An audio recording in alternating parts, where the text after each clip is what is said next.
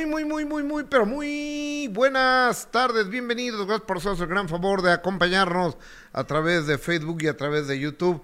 De manera cariñosa los la saludos. Soy Gustavo Adolfo Infante en este jueves, jueves 5 de octubre del 2023. Eh, gracias por hacernos el favor de acompañarnos en este trabajo a través de redes sociales de YouTube y de Facebook. Jessica Gil Porras, ¿cómo estás? Muy bien, No, abrimos micro de Jessica, por favor. Hola, Gus. No, no, no, no, no, no. Tengo un problema con tu micro, pero bueno, no. Hola, hola. No, no, no, no, no, no soy. Pero bueno, ah, ah, ahorita, ahorita resolvemos esto del micrófono de mi compañera. Pero gracias por acompañarnos. Regálenme su like, por favor. Eh, suscríbanse a este canal y compartan la transmisión. En este momento me enlazo con mi compañero, amigo, periodista David Feitelson, que últimamente don David Feitelson ha estado en el ojo del huracán por decir lo menos, por su por una decisión profesional que él ha tomado después de 16 años estando en el canal deportivo especializado ESPN, ha tomado la decisión de irse a la empresa Televisa TUDN, que es una importante plataforma deportiva y en este momento le agradezco a David que nos tome la comunicación desde la Unión Americana. Señor Faitelson, te abrazo, ¿cómo estás? Bien, Gustavo Adolfo, ¿qué tal? ¿Cómo estás? Te mando un abrazo para ti, también un gran saludo para Jessica y bueno, con mucho gusto de estar contigo en el programa, que además tengo que decirte que he pasado una semana pues con diferentes emociones, Yo sé. pero el hombre que me mandó, el periodista que me mandó el primer mensaje, no sé cómo lo hizo, ¿eh? Sí. algunos minutos después de que yo estableciera el, el nuevo trato que comenzará a partir de noviembre, fuiste tú, Gustavo Adolfo. Fuiste Sí, sí. tú, así que Eh, nadie, ningún otro periodista tiene ese tipo de ese tipo de intuición y por supuesto de olfato periodístico. Muchas gracias, Ay, querido. qué eh, muchas gracias, querido David. Te, te abrazo. Tú sabes, eh, tú, tú lo sabes y la gente lo sabe, el respeto que tengo a tu trabajo profesional desde hace, desde hace muchos años. No sé si te acuerdas. Igualmente, un- una pero- vez en TV Azteca sí, nos encontramos y estabas tú con José Ramón y te dije, tú narras como nadie, como nadie en los deportes. ¿Te acuerdas que te lo dije? Sí, sí, sí, sí, sí, me acuerdo, por supuesto, ahí en los pasillos del, de la Jusco. Y, y te lo agradezco muchísimo, Gustavo Adolfo. Eh, además, creo que compartimos una pasión que es el boxeo. Así es. Te he visto en algunos momentos por ahí, este, acompañado de tu hijo en eh, funciones de boxeo en Las Vegas. Sé que a tu hijo le apasiona realmente ese encanta. deporte. Le encanta este cuate el box. Le encanta, pero es boxeador lo- eh, formalmente. que eh, practicó box como ocho años él, pero afortunadamente, porque él quería ser profesional, ya como pues, anda muy emocionado con la novia y demás, tiene 21 años, pues ya dejó el box por la novia, entonces eso me parece muy bien. Bueno, muy bien, buena idea. Fíjate Eh. que mi padre me, me, me solía, este, mi padre me decía, yo te permito que juegues el deporte que tú quieras, que abraces la profesión que tú quieras, menos la de boxeador. Y, y- y- irónicamente, tú sabes muy bien, Gustavo Adolfo, que lo mismo le dijo Julio César Chávez a sus hijos. Claro. Y, y- y casi, bueno, salvo Cristian, dos de los tres hijos de Julio varones abrazaron la carrera de boxeador, ¿no? Lo cual les ha ido bastante, bastante mal y le ha sacado canas verdes a, Julio César. Chávez. Sí, de acuerdo. Oye, pero es que yo creo que Julio Chico tenía todo para hacer lo que es el Canelo el día de hoy, ¿no? De acuerdo. Bueno, acuérdate que comenzó así, Gustavo Adolfo. Acuérdate que nosotros teníamos en Azteca América, lanzamos la, la carrera de Julio César Chávez Jr. eh, con el regreso de la leyenda, así lo Así vendíamos. Y al mismo tiempo en Televisa, pues había que buscar algún tipo de figura nueva y encontraron al Canelo.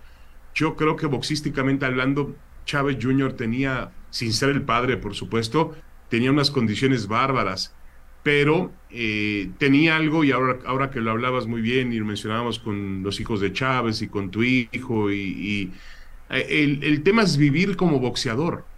Para vivir como boxeador tienes que, un, día había Julio regañar a Chávez Jr., digo yo, este, me iba a meter, qué bueno que no me metí porque no me corresponde, pero lo regañó porque se había comido unas palomitas, ah, el adolescente. Le decía, tienes que entender si quieres ser boxeador que nosotros no comemos palomitas. No puedes comer palomitas. Es decir, es una vida de disciplina que la ha tenido el Canelo, hay que decirlo así. No, el Canelo es el señor disciplina. Digo, nunca lo hemos visto fuera de horario, fuera de lugar, o, en un antro. O en un antro. no, no, no, no, de acuerdo, de acuerdo. Y es que yo creo que algunas personas tienen, en el deporte, digo yo, aunque también puede ocurrir en la vida, eh, Jessica Gustavo Adolfo, hay gente que tiene eh, condiciones naturales que se le dan. Otros tienen, tenemos que trabajar más, con mucha disciplina, con mucho empeño. Y yo creo que es el caso del Canelo, que, que ha tenido que hacer eso para poder forjar la carrera que hoy tiene en el mundo del boxeo. Oye, hablando del Canelo David, ¿es verdad que cobró 150 millones de dólares por la anterior pelea, por esta pelea del fin de semana? Es increíble el negocio que ha hecho este boxeador, que es verdad, a veces recibe muchas más críticas en México que en otras partes del mundo. Ahora el día yo, alguien me decía por ahí, que leyó la, la, cabeza, el cabezal del periódico The Guardian en, en, Inglaterra, el del domingo, y decía un canelo brillante. En cambio, aquí en México estábamos criticándolo porque la pelea realmente no fue aburrida, o porque quizá lo que no nos gusta al final del día, Gustavo Adolfo, Jessica, es el estilo del canelo. Pero ha generado una industria a su alrededor impresionante. 150 millones de dólares para rebasar los 500 en ganancia y lo que le falta, porque yo creo que eh, todavía tiene un par, quizá tres peleas, cuatro si me apuro, tiene 33 años apenas, que podría todavía acumular mucha más riqueza a su carrera. Lo que son las cosas, no se puede tener todo en la vida, Gustavo Adolfo, porque tienes, tienes dinero, pero no, no recibes el mismo reconocimiento que otros boxeadores mexicanos oye, amigo. Eso sí. Queda David Faitelson, pero según entiendo, debe de ir o contra Benavides o contra Crawford. O sea que ninguna de las dos está sencilla, ¿no? No, no, no, mira, el tema con Crawford es que Crawford es un 147 libras, peso welter. Es decir, estaría subiendo tres divisiones. Yo creo que eso sería imposible. No, no, no, aunque el dinero todo lo puede en el boxeo, pero si lo acabamos de criticar porque enfrentó a un boxeador dos divisiones abajo, Tú te imaginas lo que sería con Crawford, que hoy para mí es el mejor boxeador del mundo libra por libra, pero es un peso lo ideal sería David Benavides, o lo ideal sería una revancha con Dimitri Vivol, el ruso. Claro, pero... Eso estaría bueno. pero Vivol tendría que bajar a las 160 y... ¿Qué? ¿168? 168. Mira, Vivol le dijo, lo hacemos en 175 lo, o bajo a 168. El boxeador lo que quiere es enfrentar al Canelo porque le deja lana. No quiere, es decir, eh, eh, el, tema es que lo, tú, lo acabas de mencionar, el Canelo tiene 150 millones de dólares que le paga PBC o le paga al Hyman por la pelea. Y dice, de esos 150 millones él tiene que pagarle al rival. O sea, él se convierte en la persona que dice, escoge al rival de acuerdo a lo que pida. El ruso Vivol dijo, no, yo quiero, de acuerdo a lo que me corresponde, 30 millones de dólares porque finalmente yo había vencido al Canelo y es una pelea de revancha. Entonces el Canelo dijo, no, no te voy a dar 30 millones, descartada la pelea. La pelea con Benavides también descartada. Escogió un campeón del mundo, sí, pero en peso super welter, campeón indiscutido como Jermel Charlo, pero no le pagó las cantidades que pedía Vivol ni tampoco las que pretendía Benavides.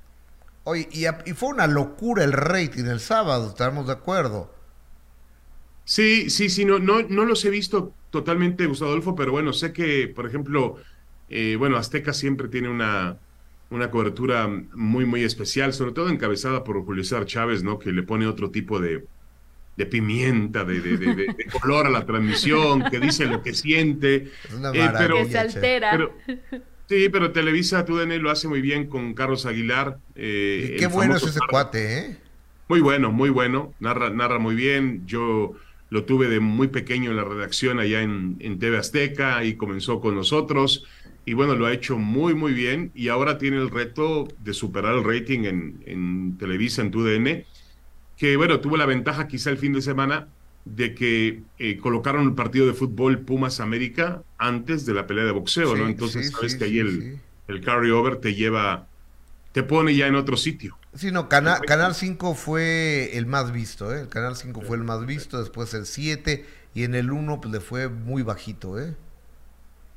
Sí, de acuerdo, porque fíjate que tienen, tienen la, tuvieron la, la inteligencia, bueno, también tienen el poder, la capacidad de poner antes un Pumas América, un América Pumas, con el América bien, los Pumas más o menos bien también, un partido caliente, disputado, lleno de polémica, y termina alto y sigue el boxeo, pues la gente se queda. Pues sí. Pues claro, y hablando de caliente y, de este partido precisamente y del Club América, pues un comentario de usted, señor David, a través de las redes sociales provocó una reacción de su compañero Cristian Martinoli, de su colega, digamos. amigo, amigo, amigo. y de este, su amigo. Que a mí Martinoli lo tuve también lo tuve en la redacción a Martinoli durante muchos años, yo como jefe de información de de TV Azteca, Martino llegó muy, muy joven y bueno, llegó con José Ramón directamente y luego José Ramón me lo mandó a mí y ahí estuvo como reportero también y obviamente como narrador, un maravilloso narrador de gran una gran, gran función.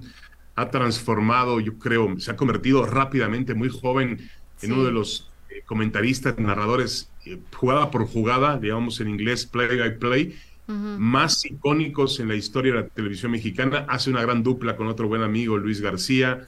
Entonces, este, pero sí, hubo espacio para la polémica, Jessica. Se aprovecharon. Eh, va a venir muchas de estas. A ver, yo había declarado muchas veces, yo trabajé más de 35 años junto a José Ramón y José Ramón Fernández, pues siempre nos enseñó a que Televisa era el, enemigo. Eh, en lo que sucediera, era su forma de ver la vida y nos decía, es que si hay un problema del fútbol, la culpa es de Televisa. Si hay un problema con la selección no gana, la culpa es de Televisa. Si hay tráfico en el periférico, la culpa es de Televisa. Siempre, o sea, a ver, José Ramón veía ese mundo y nos lo inculcó a nosotros. Yo en parte lo entiendo, entiendo su reacción en los últimos meses, porque a partir de que entré al programa tercer grado, pues la relación con él cambió notoriamente, me dejó de ver a los ojos eh, está bien, no, no, no, no, no, lo entiendo y lo acepto, no pasa absolutamente nada. Pero ahora van a venir una serie de provocaciones directas porque yo dije que nunca trabajaría en Televisa, porque siempre he criticado la empresa, porque he criticado a la América, porque he criticado a la selección mexicana, porque he criticado al señor Azcárraga. Está bien, eh, yo acepto todo eso por un nuevo reto. Mi reto, eh, Jessica y Gustavo Adolfo, es seguir siendo el mismo periodista yo siempre les decía, sería un absurdo que alguien me contratara pensando que me va a cambiar. No, pues no. ¿Para qué me contrata? Claro. Y aparte, chango viejo, no aprendemos nuevas maromas.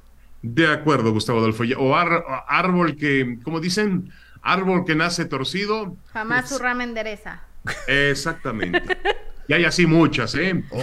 Pero bueno, este, a mí me, mira, yo la realidad es que, eh, y me enganché ahí con Martinoli porque eh, enseguida hice yo una, que lo, que lo había hecho anteriormente, también he dicho a veces las cosas buenas, alabé a un futbolista como Henry Martín, el capitán de la América, que está teniendo un gran nivel. Pues es que es un gran jugador ese chavo, ¿no? De acuerdo, de acuerdo, lo es, lo es Gustavo Adolfo en todo el sentido, lo alabé y entonces Martinoli enseguida respondió, ya tan rápido. Este, pero bueno, es normal. Eh, y de estas van a, le dije, Martinoli, no comas ansias, todavía falta.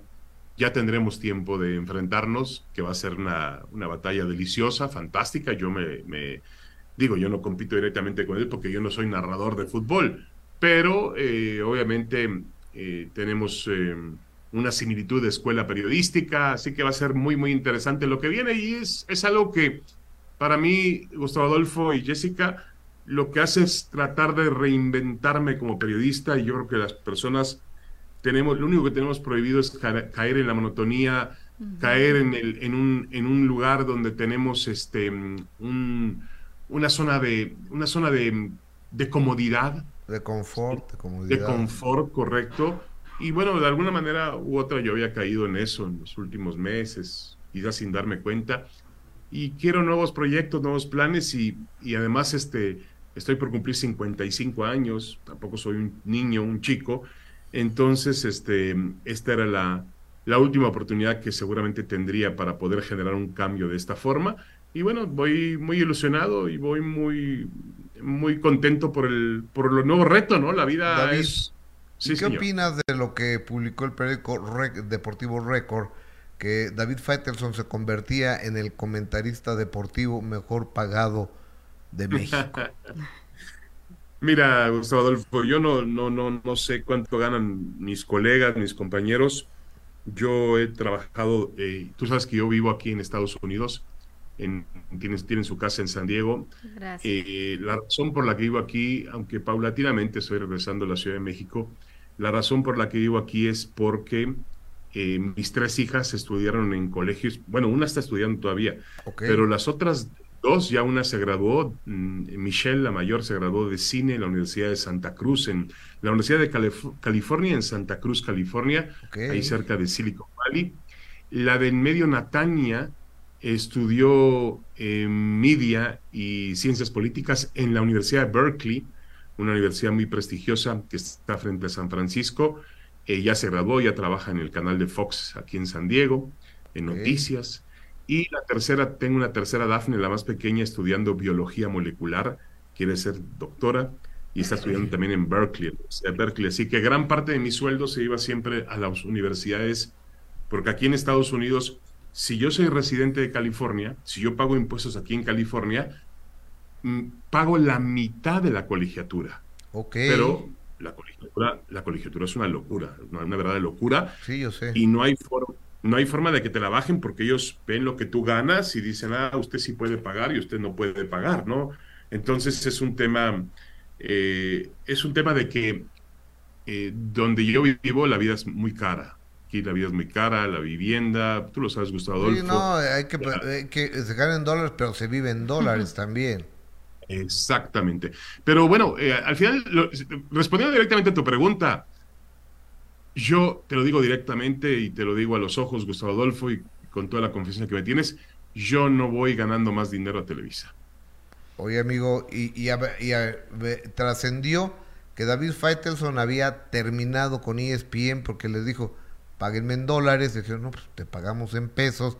Y David Faitelson les dijo, no, no, no, no. no. ¿Tampoco Mira, aquí tengo el contrato, aquí tengo el último contrato que me envió ESPN para renovar, eh, que me manda Rodolfo Martínez y nada, nada. Yo le dije a Rodolfo, Rodolfo, el tema mío es las escuelas. Mi hija, insisto, si mi hija sale de, si yo salgo de California, si yo dejo de tener aquí mi residencia, no, no me va a alcanzar para pagar la universidad. Es, decir, es una, una es una cifra muy alta.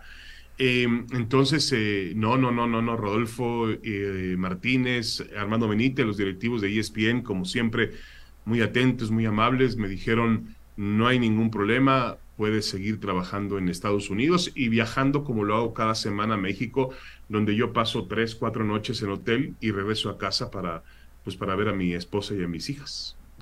Es decir, que más fue una decisión de un reto laboral, de nuevas experiencias, de aprendizaje, más allá de, cuestiones económicas como quizás se publicó. Sí, Jessica, no, no hay nada en lo económico, absolutamente nada, se los juro.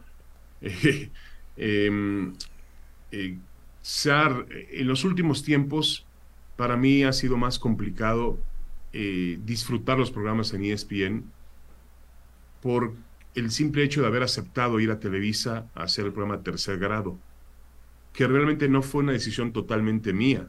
A mí me llamaron de Televisa y me dijeron, oye, hay este plan, ¿te, te gusta? Le digo, me encanta, me fascina, pero yo tengo un contrato con ESPN, así que ustedes saben a dónde tienen que llamar. Y el señor Bernardo Gómez se encargó de la situación y él logró, supongo que negociar con ESPN y me prestaron por una serie de programas.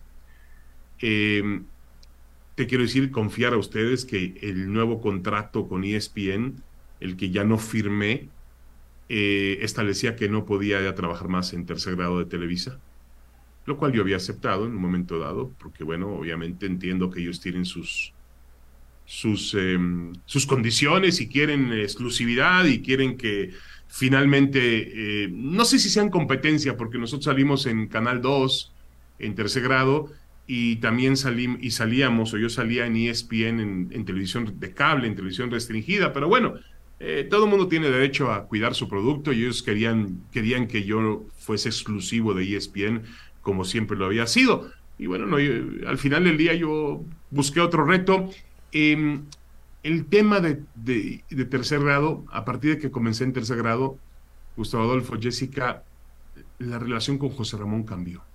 Me supongo. El tema, el tema, es que yo trabajaba con José Ramón todos los días, eh, muchas horas al aire. Hacíamos un programa cronómetro por la tarde, de polémica, media hora, sentados como están sentados tú, Jessica y Gustavo Adolfo. Así frente a frente. ¿Y tú te imaginas que de pronto Gustavo Adolfo no te ve la cara? No, sí, qué horror. Sigue contigo, pero no te ve la cara. Le digo, está enojado. Y le decía yo, ¿qué pasa, José Ramón? ¿Por qué estás enojado? Ya, te marcaron línea te llevaron del otro lado, te llevaron por el camino del mal. Yo no sé si al final del día, mira, conociendo a José Ramón como lo conozco, lo voy a decir abiertamente, yo no sé si estaba enojado porque yo eh, estaba en, un programa de Televisa o porque no lo llamaron a él. Y, esto lo entiendo normal. Todos los que trabajamos en medios, Gustavo Adolfo, tú llevas muchos años de experiencia y has tratado con muchos artistas, con muchos personajes. Todos tenemos un ego, todos. Lo tienes tú, lo tiene Jessica, lo todos tenemos algo con esta pantalla, que es eh, que provoca eso. Entonces, a veces es difícil entender pues ciertas situaciones, ¿no? Y, yo no sé si José Ramón pues sentía que yo era su alumno, que era su, siempre fue su subordinado, ya no ni es bien, pero en, en, Azteca, pues él me pagaba el cheque y me decía cuánto ganaba y cuánto no ganaba, o qué día trabajaba, o qué día descansaba. Entonces yo no sé si él sintió un poquito de celos porque pues en este caso yo supongo que Televisa habrá escogido, como veo el perfil de la mesa, un, perfil de la mesa, digo, yo no me siento joven, pero eh, sí estoy en una generación por abajo de la de José Ramón, escogió un, perfil de mesa con André Marín, con, con em, eh, las chicas que son maravillosas, Marion Reimers y, Majo González, em, realmente... Gente que, bueno, este chico de La Rosa, que trabajó en ESPN con nosotros y ahora está en Televisa, que lo hace muy bien. Eh, realmente eh, Alarcón, Javier Alarcón, Alberto Lati, el propio André Marín, eh, escogió gente de otra generación y bueno, nada más, pero, pero sí en los últimos meses esa relación, esa situación provocó que yo no me divirtiera en las mesas. Y yo, yo iba enojado y se me notaba al aire y yo iba enojado porque, porque dije, ¿con qué pesar ahora? que ¿Con qué va a salir este señor? Dios mío, llegaba yo a la mesa cuando yo llevo 40 años haciendo esto, contando los, el tiempo que pasé en prensa escrita, que ahí comencé yo, divirtiéndome. Yo le digo a mis hijas, yo no trabajo, yo me divierto. Claro, de acuerdo. Pero dejé de divertirme. Esa es la realidad. Ahora voy a buscar otros caminos. José Ramón me decía, la despedida del lunes, me decía, tiburones hay aquí y hay allá. Digo, sí, está bien, José Ramón, no hay ningún problema. Este, yo sé que hay tiburones en todas partes y gente buena, mala, regular. En ese sentido, yo no le tengo miedo absolutamente a nada. Eh, pero te vas a encontrar a André Marín ahí en TUDN también, ¿no? Según sé. Sí, sí, sí, sí, creo que Andrés está en, una situación en la que está negociando por ahí porque tiene un contrato con Fox todavía, pero va a ser un placer para mí, un gusto volverme a juntar con André, un gran amigo que ha pasado por momentos bien, bien complicados y los ha superado. Y me da, sí, me da muchísimo gusto ya verlo mejor todos los días, mucho más fuerte, ya recuperó peso, eh, sigue teniendo una mente realmente brillante, maravillosa para hablar de deportes, para dar puntos de vista de fútbol. Entonces, el reto se volvía, con André todavía se volvió más interesante, ¿no? Porque yo volvía con alguien de, la, de mi escuela, con alguien que se hizo junto a mí, con yo, André llegó, era un chico más joven que yo, era un chico que se sentaba junto a mí en la redacción, yo hacía la guía del noticiario y los temas que íbamos a llevar, y me decía, no, no metas eso, mete aquello. Digo, no, André, estás loco, vamos a, no, no, no, no, te equivocas. Siempre André fue para mí un personaje muy especial en aquella redacción, y la verdad es que hicimos una gran, gran tuvimos eh, nuestra amistad.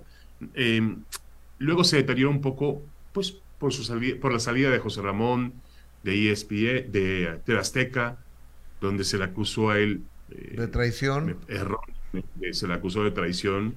José Ramón, André Marín nunca traicionó a José Ramón, a José Ramón lo traicionaron los propios ejecutivos de la empresa, los que él pisoteaba en sus años de gloria y cuando lo vieron un poquito, ahora sí que como en el boxeo, Gustavo Adolfo, cuando lo vieron contra las cuerdas tan valiente, pues le dispararon el último golpe para, para derribarlo, ¿no?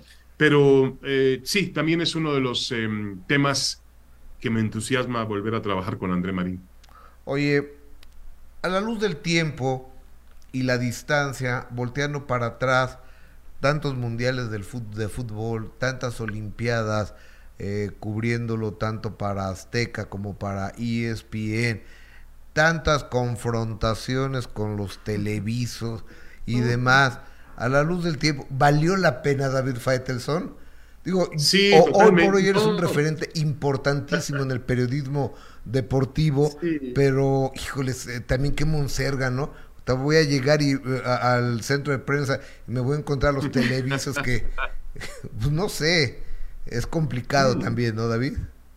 Sí, es complicado, pero para ver, fueron épocas maravillosas que todos extrañamos, ya no existen, ¿eh? Gustavo Adolfo, yo, lo platico mucho con, lo platico mucho con, con eh, Miguel Gurwitz, que ahora está en, en, eh, Telemundo, en Estados Unidos, lo platico mucho con el propio Javier Alarcón, que fue, era la cabeza de Televisa. Así es. Y, realmente, bueno, y también con Toño Valdés, otro día tuve oportunidad de encontrarme a Toño, al propio Enrique Burak, y realmente mm, Anselmo Alonso, realmente el mismo Francisco Javier González, con Francisco estuvo con nosotros, luego estuvo con ellos, este, pero realmente lo que e, esa batalla lo que hacía era enriquecerle la transmisión a los a los espectadores, a los televidentes, claro, a los televidentes y bueno metidos en medio Andrés Bustamante, que obviamente Víctor Trujillo, que Eugenio Derbez Eugenio Derbez del otro lado. Ayer me encontré en un restaurante a um, Adal, Adal Ramones también. Otro, otro que en su momento estuvo metido, ¿no? En, en sí, claro, por supuesto. Incorporado por Televisa también. Este, eh, realmente creo que, que esa, esa batalla de, de, programas y por ganar el rating, pues lo único que hizo es darle un beneficio al televidente. Eh, los dos ofrecíamos una televisión de alta calidad y los dos tratábamos de, de competir. Sí llegábamos a exageraciones, Gustavo Adolfo. O sea, ganaba un atleta una medalla y en el 2000 me acuerdo en Sydney, ganaba un atleta una medalla y uno lo jalaba de un, de un lado de la mano y del otro. Fernando Schwartz también metido en esas luchas. El Fer, de sí. Schwartz, de un lado nosotros, eh, para decirle al atleta que viniera con nosotros al estudio para presentar su medalla ahí en una entrevista por la noche. Y el pobre atleta lloraba, le decía, a ver David, yo quiero ir contigo, pero volteaba a ver a Fernando, yo también quiero ir con ustedes, ¿qué hacemos? ¿Qué hacemos? Luego llegó un tema en que los atletas aprovecharon de eso y empezaron a firmar contratos de exclusividad con las televisoras. Ándale.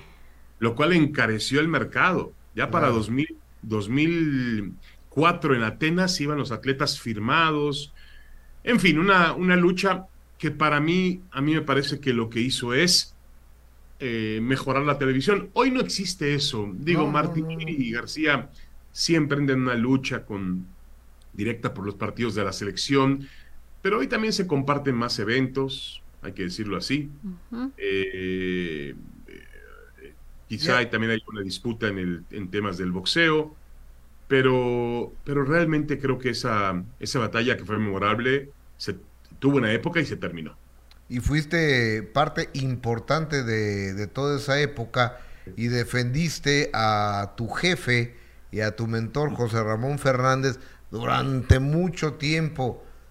Yo creo que estaría muy bueno invitarle un cafecito a José Ramón ahora que ya están en empresas distintas, ¿no, David? Sí, lo voy a hacer y pronto, ¿sabes qué, eh, Gustavo Adolfo? Pronto va a estrenar una serie ESPN en la que yo puedo participar. Son tres capítulos de la vida de José Ramón. Sí, sí, sí, Al principio creo que se llama Joserra, pero creo que ahora le cambiaron por protagonista.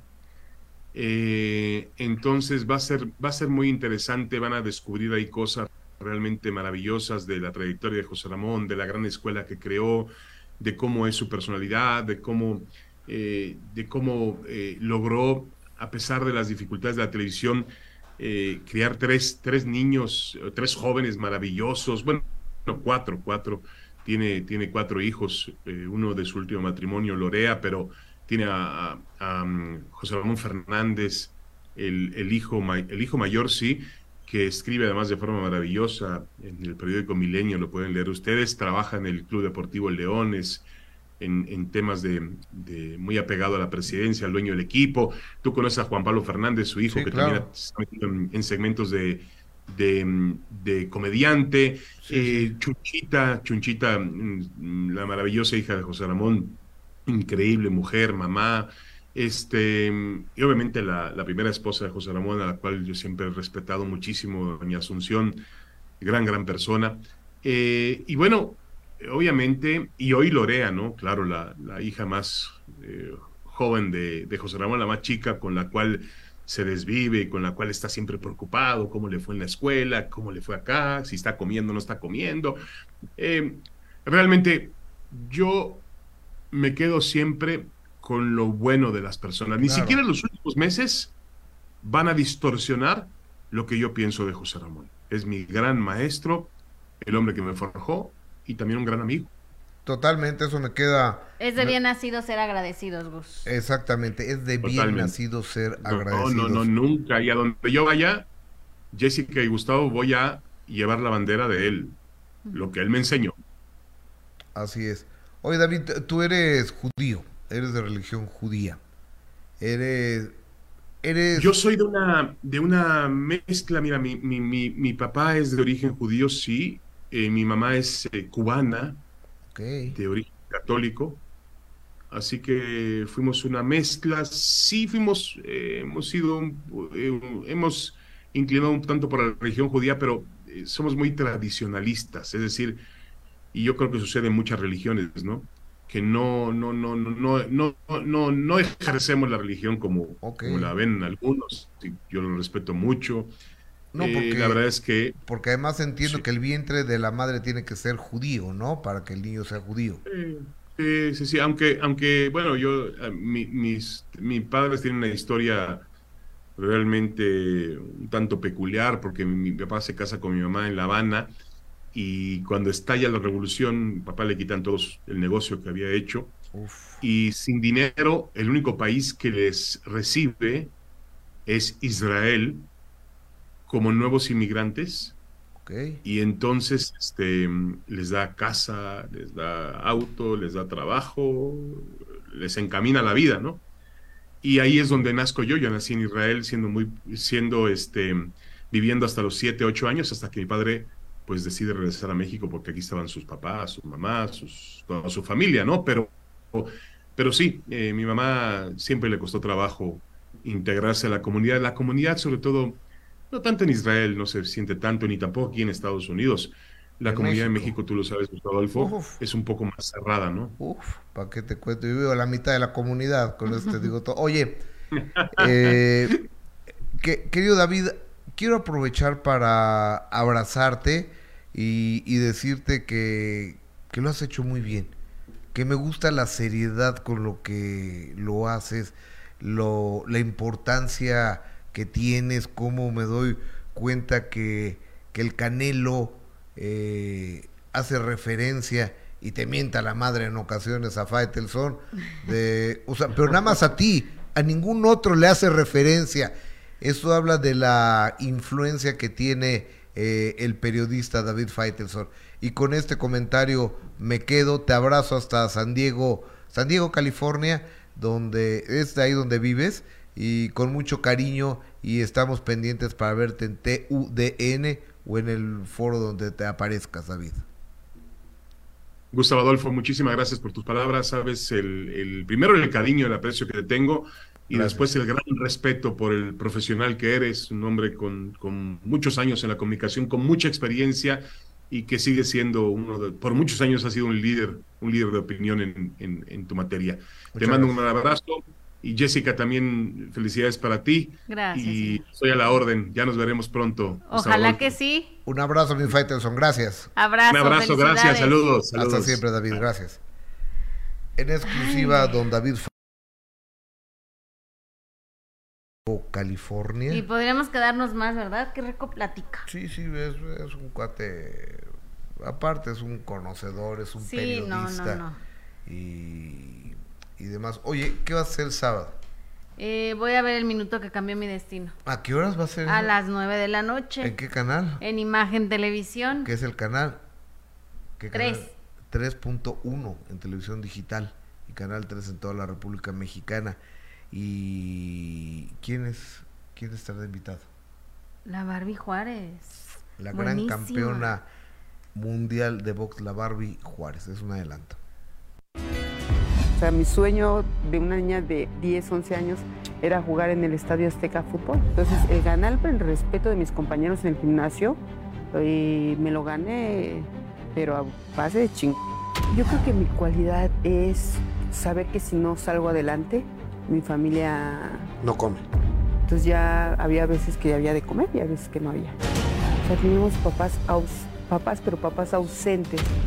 ¿Se drogaban? Se drogaban, sí. Nunca me atreví a meterlos en una clínica porque a mí me daba miedo. Pero cuando yo estoy embarazada y empiezo a necesitar cosas porque no puedo seguir boxeando, me tengo que meter a trabajar yo porque él no me daba. Pero vuelvo a andar con otro boxeador, que ahí fue en el que sí fue que me pusiera la mano, no permití ya el último, pero sí que prácticamente pusiera las manos encima y cuando una vez me cargó del cuello y en el closet de mi casa me levanto y me dijo, poniéndome el puño así, me dijo, que si no fuera porque eh, me soltaría el golpe, ese día dije yo ya, o sea, no necesito más. ¿Cómo una persona puede tener o abusar de una mujer sin, sin darse cuenta si, si se siente bien, si se siente... O sea, te están diciendo no.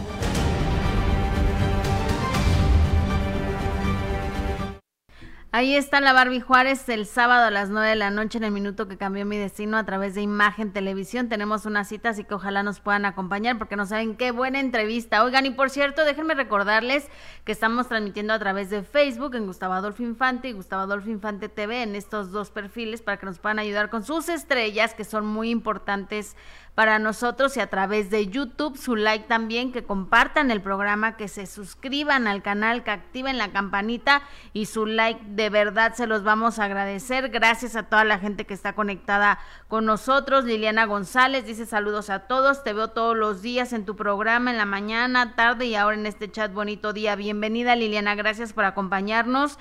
Dice Diana Vázquez, hola Gus, me encantó la sección deportiva con Gus Junior, ahora ya entiendo de deportes, qué bueno y además está todos los miércoles con nosotros eh, nuestro querido Gus Junior, como le dices, Joltic Rodríguez, buenas tardes a todos en espera del mejor programa de espectáculos, muchísimas gracias. Eh, Liz Munguía, gracias por tu donación. David, ¿qué opinas de... Ay, se nos olvidó, Liz, perdóname, querías que le preguntáramos sobre el boxeador David Munguía. Prometemos que le vamos a preguntar. Eh, Lilia Osorio, Fernando Colunga es el hombre más guapo del mundo, está guapísimo, es un hombre perfecto, galán, tallado por los mismos ángeles. Ok, Lilia, gracias. Eh, Ariel Wilson, el rey Julio César Chávez, Sofía Orozco, Gloria Trevi tiene otros datos. Ella diría que la culpa es de TV Azteca. Bueno, muchas gracias. Eh, Juan Mayorga, ¿quién, ¿quién sería ese boxeador que quiso golpear a la Barbie? Ya te vas a enterar el sábado a las nueve de la noche, Alejandra Uribe. Qué buena la plática con el señor Faitelson. La verdad es que sí, nos faltó tiempo porque ya se nos iba a acabar el Zoom, pero ojalá que pronto podamos lograr hacer el minuto que cambió mi destino con el señor David Faitelson. Creo que sería interesante y que tiene una gran historia. Eh, Juan Mayorga, gracias. Dice muy buena la entrevista con el terror de Faitelson. María Guadalupe, algún día puedes hacerle un programa del minuto. Se ve interesante su vida, sí, completamente de acuerdo. Anaí de León, gracias y felicidades por esta entrevista, los mejores. Muchísimas gracias, Anaí. Erika Flores, gran profesional, David Faitelson, y al escucharlo hablar también gran persona. Televisa es la que se lleva la mejor parte en esta contratación. Sí, la verdad es que David es uno de los más grandes eh, en el ámbito deportivo y creo que sí lo va a hacer muy bien. Depende también dónde lo vayan a poner, pero sí va a ser muy interesante y atractivo poder ver a un grande David Faitelson en, en las pantallas de Televisa y más con todo lo que se, se dijo, ¿no? Lo, lo, durante toda su carrera, el hecho de que tenía que estar en contra de Televisa y ahora estar en esa empresa, creo que le va a ir muy bien. Oigan, Vámonos con, con, esta nota que fíjense que Rodrigo Cachero habló sobre la infidelidad de Adianés Hernández, la que era su esposa, y pues él dice que a pesar de todo no hablará nunca mal de ella. Vamos a ver qué dijo. Siempre, siempre, siempre un divorcio es doloroso, ¿no? Siempre no te cases, cuidado, no se van a caer. Perdón, es que tengo junta importante, no es por sangrón. No sentí que fuéramos tan importantes, la verdad. Y este, y pues bueno, ni modo, así son las, las cosas. Ya, más tranquilas. ya mucho más tranquilo, creo que sirvió mucho que las cuatro partes hablaran, ¿no? Y este, y pues ni modo, es la mamá de mis hijos y la voy a respetar y amar siempre. Es una gran mujer, una gran mamá y nos estamos acomodando muy bien con los niños y mis niños están muy bien. La verdad es que estamos contentos. ¿Estás tomando terapia? dado a, a, tu expareja? ¿Cómo lo ves? No lo he visto, no lo he visto. Terapia, flores de Bach, este, constelaciones, ayahuasca, todo lo que se pueda para, para estar tranquilo. ¿Cómo te ha afectado justo? Pues, sí. pues triste, triste, porque sí, sí te imaginas eh, envejeciendo con esa persona, una familia, yo soy muy, muy eh, papaluchón, entonces, pues sí, de pronto las paredes de mi casa se sienten como, como vacías, pero nos fuimos ahorita a Acapulco de fin de semana y los niños felices y todo muy bien. Pues con mucha contención, con mucho amor, con mucho apoyo, con la verdad por delante, ¿no? Pues ahí va, ahí vamos muy bien. Me tengo que ir, chavos. ¿Cómo perdón. lo han tomado ellos? Ellos están muy bien. Rodrigo ¿Qué dice? Cachero. ¿Estás de acuerdo? Digo, aparte ella ya, ya se, dio, se dieron a conocer unas fotografías en una fiesta donde ella está acompañada de este, de este chavo, ¿no? Del que era el esposo de la ex esposa de Cachero. O sea, Pues mira, yo- con el yo- que le puso el cuerno, pues. Yo no conozco muy bien cómo está ese chisme, yo nos conocía más que a Cachero, pero ya conocí a la señorita a Dianés y este y pues ya no, no quiero ni opinar. No, es que no, No, no, no, no merece ni, ni opinión. no. Cuando no hay nada bueno que decir es mejor. No, no, no, no. A lo que nos dedicamos no existe esa frase, ¿eh? No, o sea, referente a, la, a lo que hizo. Por supuesto que no hay nada bueno que decir. O sea, una, fue una traición horrible. Sí, me parece una deslealtad Claro. espantosa la que esta persona hizo. Ya, Exacto. para no entrar ni, ni en materia, ni, ni la conozco, ni ganas de conocerla tampoco, ni la voy a conocer. Oiga, fíjense que hoy en la mañana venía para Imagen Televisión y, y suena mi teléfono y dice Omar Fernández. Entonces, Omar Fernández es un ejecutivo de Univision que después se fue a Telemundo. Y siempre fue muy cercano Fernando Colunga. Entonces dejé de ser Fernando Colunga el que habla conmigo. Entonces me dice, Gustavo, si te, alguien que habla contigo. Gustavo, ¿cómo estás? Ah, Colunga. ¿De Fer? ¿Cómo estás? Bien, ¿y tú también acá en Nueva York? pues, estamos llegando a Nueva York. Ah, pues qué bien. No sé a qué habré ido a Nueva York, no le pregunté. Y este y me dice, ya después de unos comentarios buena onda de Colunga, que, que, pues, que, que el medio está... Y tiene toda la razón del mundo. Hay tanta gente el día de hoy que es que periodistas y Mm, muchos en sí. redes sociales que se dicen periodistas y comunicadores, no sé por qué, pero se dicen.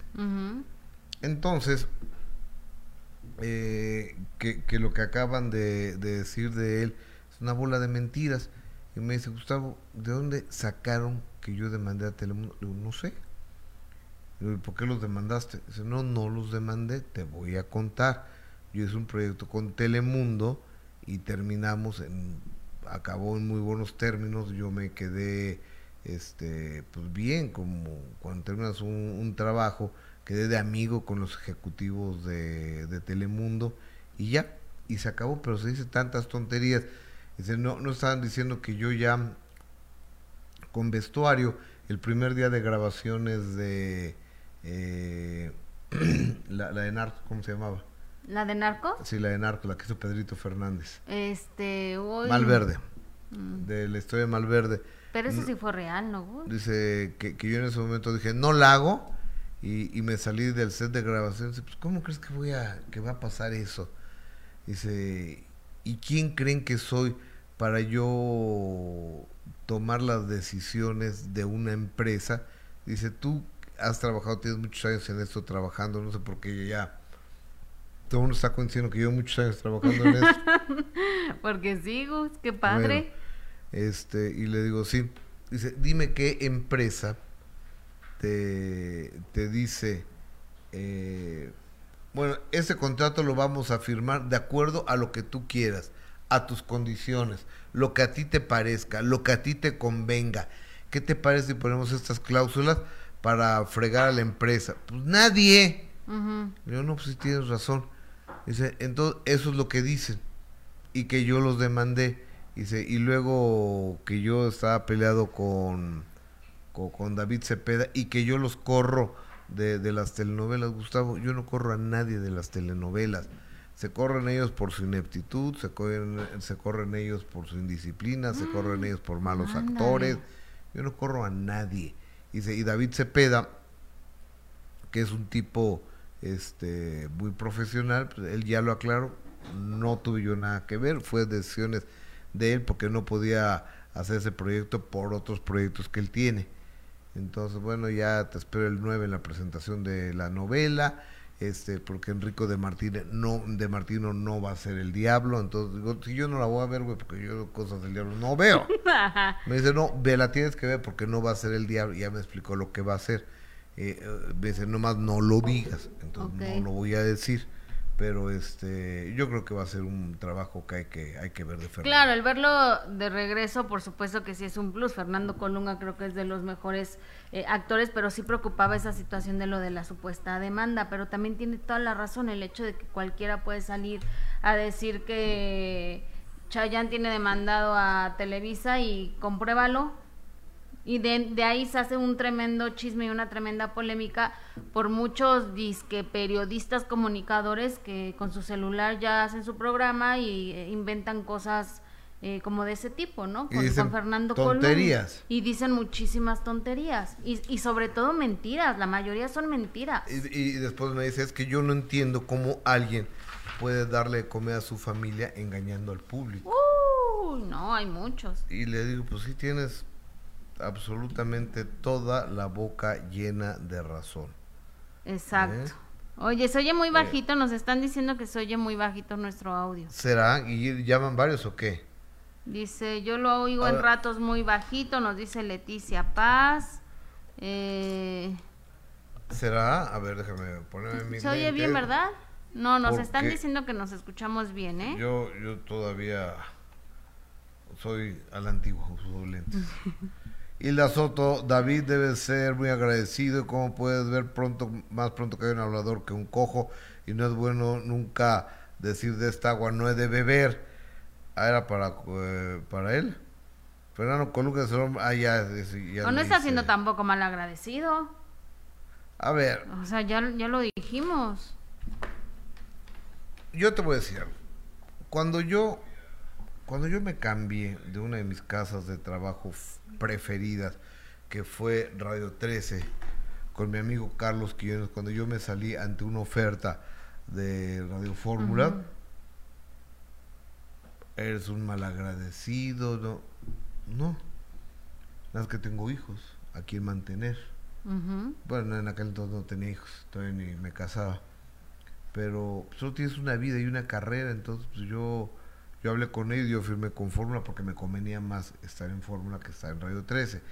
Y después, cuando me vine a Grupo Imagen, estando en Fórmula, mandé una carta notariada en Fórmula diciendo que daba, daba por terminado mi contrato porque me venía a Grupo Imagen. Y me habló Jaime Azcárraga y me dijo, mira Gustavo, yo te podría demandar, pero somos amigos. Y aquí trabajaste siete años en esta empresa y no lo voy a hacer que te vaya toda madre ahí en imagen. Pues así debe de ser, Entonces, ¿no? Es buscar este, crecimiento, oportunidades, retos, como lo dijo David Faitelson. Cosa que siempre se lo he agradecido a, a, don Jaime Escárraga, que aquí le mando un abrazo. Y este y, ahora está muy mediático y, esto, y además existen las redes sociales. Antes, pues se, se comentaba, no, pues es un pinche malagradecido, pues lo comentabas en tu casa. Ahora lo pones en las redes sociales. y todos se van a enterar, claro. Y, y- y todos se van a enterar que eres un malagradecido. Y muchos se unen sin saber el tema, pero nada más por fregar. Eh, exactamente. Pues mira, eh, creo que fue una, una entrevista muy padre con Faitelson donde nos platicó él la, su historia desde la redacción, 35 años trabajando con José Ramón Fernández, 40 años eh, en total como, como carrera periodística, llevamos más o menos lo mismo Faitelson y, y yo. Entonces, ah, así las cosas. Oye, vamos a darle vuelta a la información. ¿Qué fue lo que pasó en el caso de Héctor Parra, su hija Daniela Parra y su hija Alexa, donde cambiaron de magistrado porque esos magistrados decidieron que ellos no tenían los elementos para, para juzgar si era culpable o inocente Héctor Parra, ¿no? Qué raro, ¿no, Gus? No lo sé. Es que siempre que va a pasar algo No o sé. que hay alguna decisión importante, termina por pasar algo así. en el caso de Héctor. No, eh, es que no, no lo sé, a lo mejor es algo muy común. Yo te quiero decir una cosa. El magistrado, que es el presidente de la corte de aquí en la Ciudad de México, Rafael Guerra, es un hombre serio, un hombre, un impartidor de justicia, que- el cual merece absolutamente todos mis respetos. Pues bueno, Daniela Parra, obviamente hija de Héctor, en ese es al que le pega a Rafael Guerra ahí. se molestó ante esta situación y a través de las redes sociales compartió unos mensajes que también entiendo a Daniela Parragus, que es una jovencita que lleva todo este tiempo luchando y peleando por demostrar eh, lo que ella dice es la inocencia de, de su papá, entonces también es entendible, ¿no? Que, que a veces se muestre furiosa o arremete en contra de las autoridades porque también se entiende que ha sido un proceso muy largo, muy tedioso, muy cansado para, para ella, que a fin de cuentas pues no ha bajado las manos y no, no ha dejado de luchar por, por demostrar la inocencia eh, de su papá, o bueno, es lo que ella dice, ¿verdad? Y compartió este mensaje, de verdad estoy cansada, indignada y sorprendida de cómo funcionan las leyes en México, que los tribunales, que son quienes supuestamente tienen que velar por los derechos y la justicia, hagan lo que se les da la gana. Qué pena me das, México. Y continúo con estos mensajes. Qué pena que tengas un puesto tan importante y te quede tan grande. Y bueno, como tú dices, arrobó al magistrado Rafael eh, Guerra y compartió que, bueno, tendrá que esperar a que haya una nueva fecha para que se lleve eh, el proceso como debe de ser. Y bueno, pues ni modo. Pobre de Daniela, la verdad. Claro. O sea, Ahora, ha tenido que lidiar con muchas cosas. Que ojalá hubiera sido un proceso limpio desde, desde el principio, pero cuando se mete gente que no se tenía que meter, nombres. pues Mayer. Sí, no, o sea, hubo ahí un claro tráfico de influencias de, de parte de este exdiputado. Exacto. Pero ahora va a ser jefe de gobierno y presidente No, de no va la a ser República. jefe de gobierno. Oye, Bueno, yo oí que va a sacar un libro.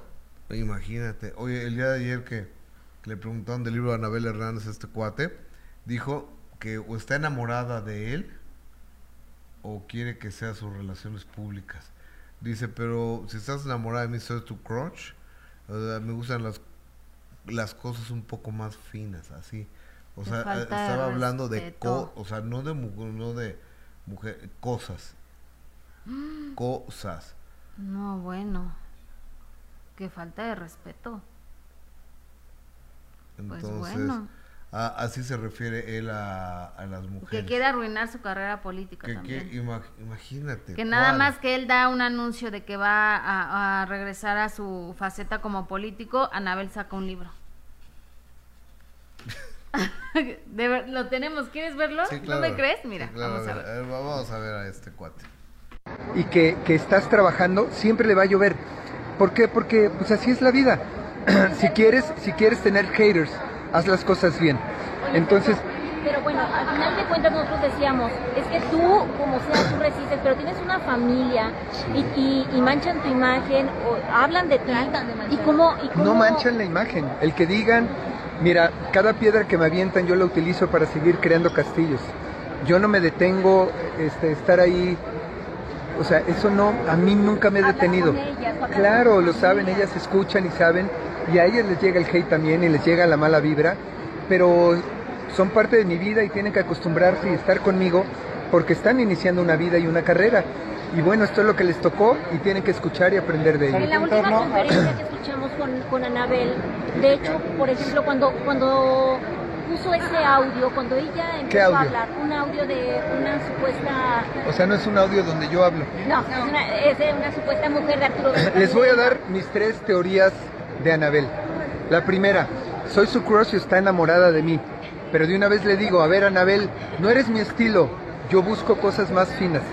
Esa es la primera. La segunda, como dice que yo manejaba algunas chicas, a lo mejor ella quiere que yo sea su manager. Tampoco lo voy a hacer, porque no. O sea, si tú dices que manejaba modelos, son modelos. Y la tercera es que es mucha casualidad que cada que yo me voy a meter a la política, sale un libro donde hablas de mí. Entonces yo creo que esa es la teoría más interesante. Oye, Porque 10 dólares por cada chica. imagínate, imagínate, imagínate quién sabe cuántas, ¿verdad? De manera blinda. Entonces, que siga diciendo, que siga hablando de mí, sabe que no puede haber demanda, ella quiere esto, justamente, pero esas son mis tres teorías. Oye, otro lado, Lisa, ¿cómo? infierno, raza! Maya, y justo como dicen, quieres entrar a la política, ¿de qué te gustaría entrar ahorita? Que ya empieza todo. Ah, vamos a ver, vamos a ver qué puertas se abren. ¿Para presidente? No, no es el momento todavía, no, hay mucho que hacer. has apoyado a la mujer. Eh, quiero tu, tu opinión con respecto a lo que hizo Araceli Arámbula. No te había podido este, entrevistarlo sobre lo que hizo Araceli Arámbula. No de- puedo darte una opinión al respecto porque es evidente que no puedo dar una opinión al respecto, pero ella tiene todo mis respetos por haber tenido el valor de expresar y decir lo que, lo que ella piensa, siente y está viviendo. Tú siempre estás a favor de los niños. Ella defiende A favor de los niños. Ok, bueno. Fíjate nada más. Dice que está enamorado, enamorada de él, pero ella busca, él busca cosas más finas. Puta, qué declaración. Habla de una mujer como cosas más finas. Y dice, ella dice que yo manejaba chicas, entonces seguramente quiere que la maneje yo a ella. Y está hablando que tú manejabas prostitutas. Qué grueso. Y después dice que cada vez que va eh, lanzarse a la política, esta señora saca un libro. O sea, ahora resulta que Anabel Hernández saca libros para joder la carrera política, entre comillas, de, de Sergio, de Sergio Mayer. No, yo no. Esto es verdaderamente increíble. Quiero saber sus puntos de vista, quiero conocer sus, sus opiniones. Eh, fíjate que tengo una cremita muy buena. Pásame mi cremita, Omar. Pásame mi cremita co- contra, co- co- contra el brillo. Déjame, Exacto, contra el brillo. de- de- de- déjame saludar a, a mi amigo, eh, el doctor, para estar a todo dar.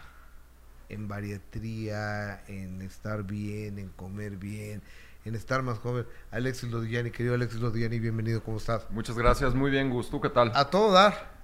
A Qué todo bueno, dar. me da gusto. ¿Cómo, ¿Cómo te pinta el mes de octubre? Bien, ¿eh? Septiembre, la verdad, no es mi mes. No, no es lo mío los septiembres, creo que para muchos de los mexicanos, pero octubre... Septiembre. Sí, sí, sí. ¿Qué? Y afortunadamente, pues no, no pasó nada este, este septiembre, pero sí, es como que son tortuosos. El octubre se ve bien, me gusta octubre. De hecho, mi día favorito es el 23 de octubre. ¿Por qué es tu cumpleaños? No, pues desde chiquito. Y resultó ser el día del médico.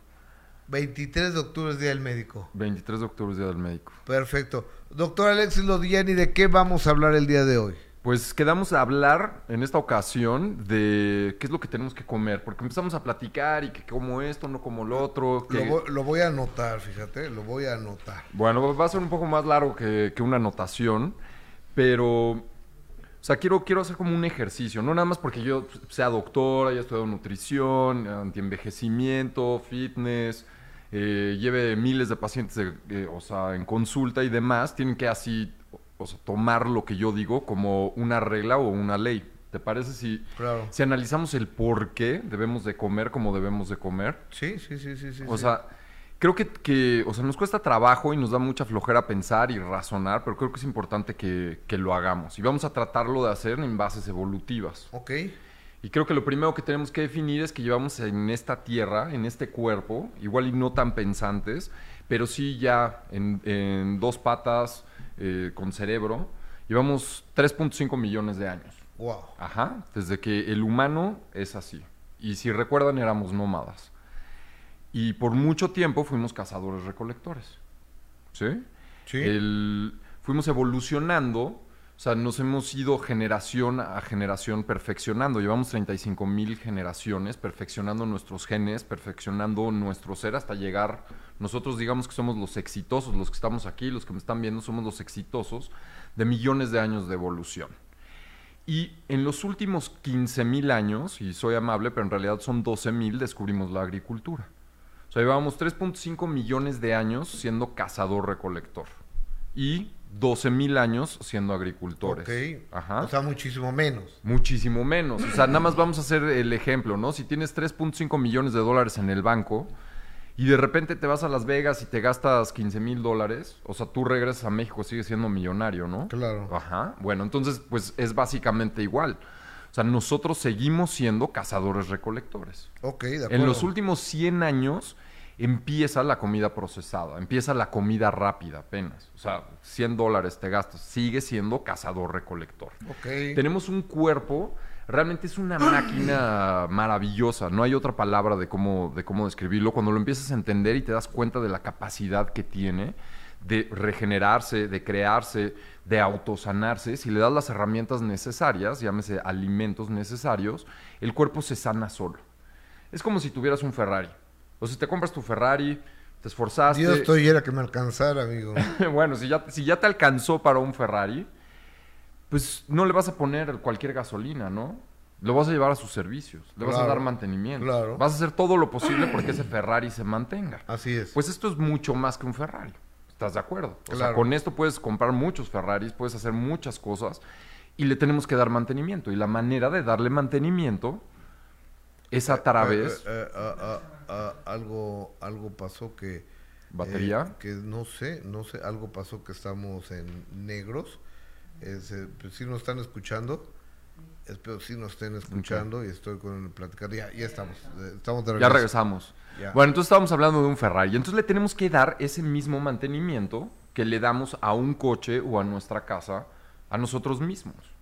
Y de repente en los últimos, ¿qué? 50 años, porque yo me acuerdo, o sea, yo tengo 47 años. O sea, antes no había tanta gente gorda. Y te puedo decir sobrepeso y obesidad, pero en realidad no, no existía. Ahorita tenemos un problema de 70% de nuestra población tiene so- sobrepeso y obesidad. Correcto. Lo cual es tremendo.